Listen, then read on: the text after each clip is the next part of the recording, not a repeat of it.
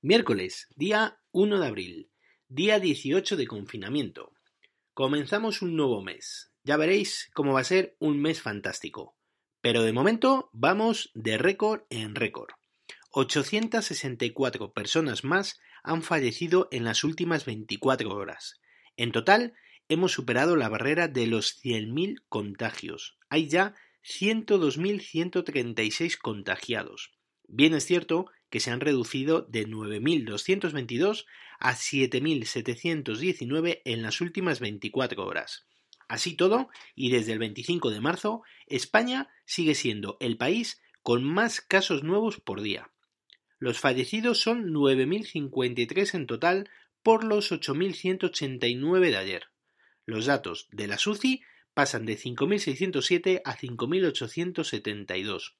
Los datos positivos son las altas que pasan de los 19.259 de ayer a los 22.647 comunicados hoy. Pero ojo, que llevamos cinco días consecutivos superando la barrera de los 800 fallecidos.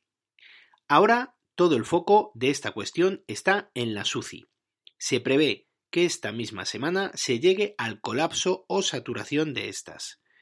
Se ha hablado de trasladar pacientes de unas comunidades a otras y así poder repartir la demanda de camas y respiradores. Parece ser que algunos enfermos pueden permanecer en las UCIs hasta 20 días, con lo cual se produce esa saturación. Entran cada vez más enfermos, pero no hay camas en las UCIs, están todas completas. Una situación muy complicada y de la cual vamos a escuchar mucho durante los próximos días. Dice Fernando Simón que ahora mismo no le preocupa llegar al pico de contagios. Según él, parece que ya estamos descendiendo. Ahora el problema es que el sistema sanitario pueda resistir. Hasta el final de esta semana y el principio de la siguiente no se va a poder ver si esta situación es la que más preocupa. Ojo que se está hablando y he leído por algún medio que ante una situación de pandemia como la actual, obliga a tomar ciertas decisiones. Decisiones muy difíciles, como lo son el decidir a quién ingresas en la UCI y a quién no. Es decir, no ingresan por orden de llegada, sino por orden de gravedad. O, ante pacientes similares, en cuanto a gravedad, se debe priorizar a la persona con más perspectiva en años de vida ajustados a la calidad. Un documento o unas normativas muy difíciles de seguir y de entender, y que en un país como el nuestro se puedan dar estos casos por no tener un sistema de salud adaptado a posibles catástrofes como las que estamos viviendo. Luego, da igual el partido político que entre, siempre escatimando en sanidad. Parece que la vida de las personas de este país da lo mismo.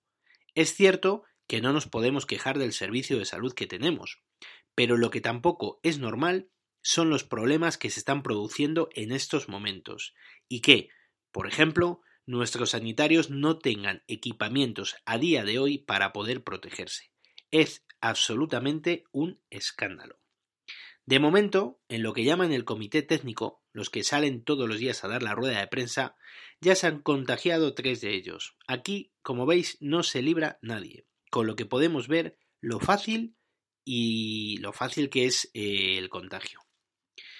Yo, si queréis saber mi opinión, es que no me fío ni un pelo de los datos que nos ofrecen, ni en cuanto a número de infectados, ni en cuanto a número de fallecidos.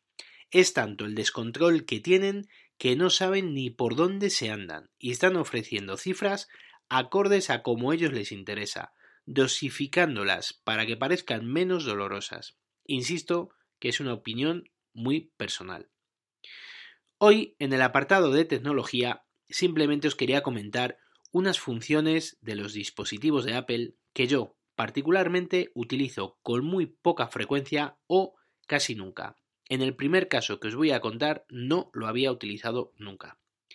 Ya sabéis que si tenéis varios dispositivos de Apple encendidos y recibís una llamada en el iPhone, suena en todos los dispositivos en los cuales tengas iniciada sesión, con la misma cuenta de iCloud que estén cerca y conectados a la misma red Wi-Fi. Con lo cual, en estos días que tengo todo el arsenal encendido, cuando recibo una llamada, esto parece la Filarmónica de Viena. Esta opción se puede activar o desactivar desde el iPhone, en ajuste del teléfono. La opción es llamadas en otros dispositivos. Te da la opción de permitirlo o no y en qué dispositivos. Es decir, si tienes, por ejemplo, un iPad y un Mac, te da la opción de seleccionar si quieres que sea en ambos dispositivos o bien solo en alguno de ellos. Está fenomenal si, por ejemplo, no tienes el iPhone cerca. Enlazando con lo dicho de tener el iPhone cerca, ayer, mientras mi mujer estaba trabajando en una parte de la casa y yo estaba por otra haciendo mis quehaceres con los AirPods puestos escuchando podcast, me mandó varios e-messages. Los AirPods Pro te dan la opción, si lo tienes activado, de anunciarte los mensajes y te los lee directamente. Después, con solo decirle responder y sin tocar nada, puedes contestar a los mensajes. Es una función que todavía no había utilizado, porque no se había dado el caso. Pero te das cuenta de lo bien que están pensadas estas funciones. Precisamente en el momento que os cuento me pilló con las manos mojadas y no hubiera podido responder si no hubiese sido gracias a esta opción. Y claro está, al estar con los AirPods Pro en uso y los mensajes que me mandó mi mujer eran importantes. Además, también ayer me pasó algo parecido, pero con el Apple Watch. Una vez que he perdido el miedo a mojar el reloj, normalmente me suelo duchar con él. Mi uso con dicho dispositivo es desde que me levanto hasta que me acuesto, tal cual. Si lo tengo que cargar, siempre lo hago por la noche y no me lo quito hasta ese momento. Cuando me iba a dar una ducha y estaba ya dentro, me entró una llamada de mi madre, que en la situación en la que estamos, teniendo en cuenta que está sola y que ya habíamos hablado, me pareció importante atender la llamada, y claro, lo hice desde el Apple Watch. Le comenté que estaba en la ducha, y me dijo, pero ¿y cómo me hablas desde la ducha con el móvil? Le dije, no, digo, es desde el reloj. Estuve hablando con ella un minuto y me dio el mensaje para lo cual me llamaba. Una función que no suelo utilizar casi nunca, pero que, como os cuento, en estos casos te das cuenta de su utilidad. En fin, mañana más y mejor. Un saludo a todos y gracias por vuestro tiempo. Si queréis contarme algo, ya sabéis que lo podéis hacer al email elgafaspodcast.gmail.com o en Twitter como arroba elgafaspodcast. María, mucha ilusión tener alguna reseña o bien ponerme algún... bueno, que os suscribáis al podcast para yo poder ver que alguien me escucha, porque es muy difícil saber que alguien está detrás. Muchas gracias y hasta mañana.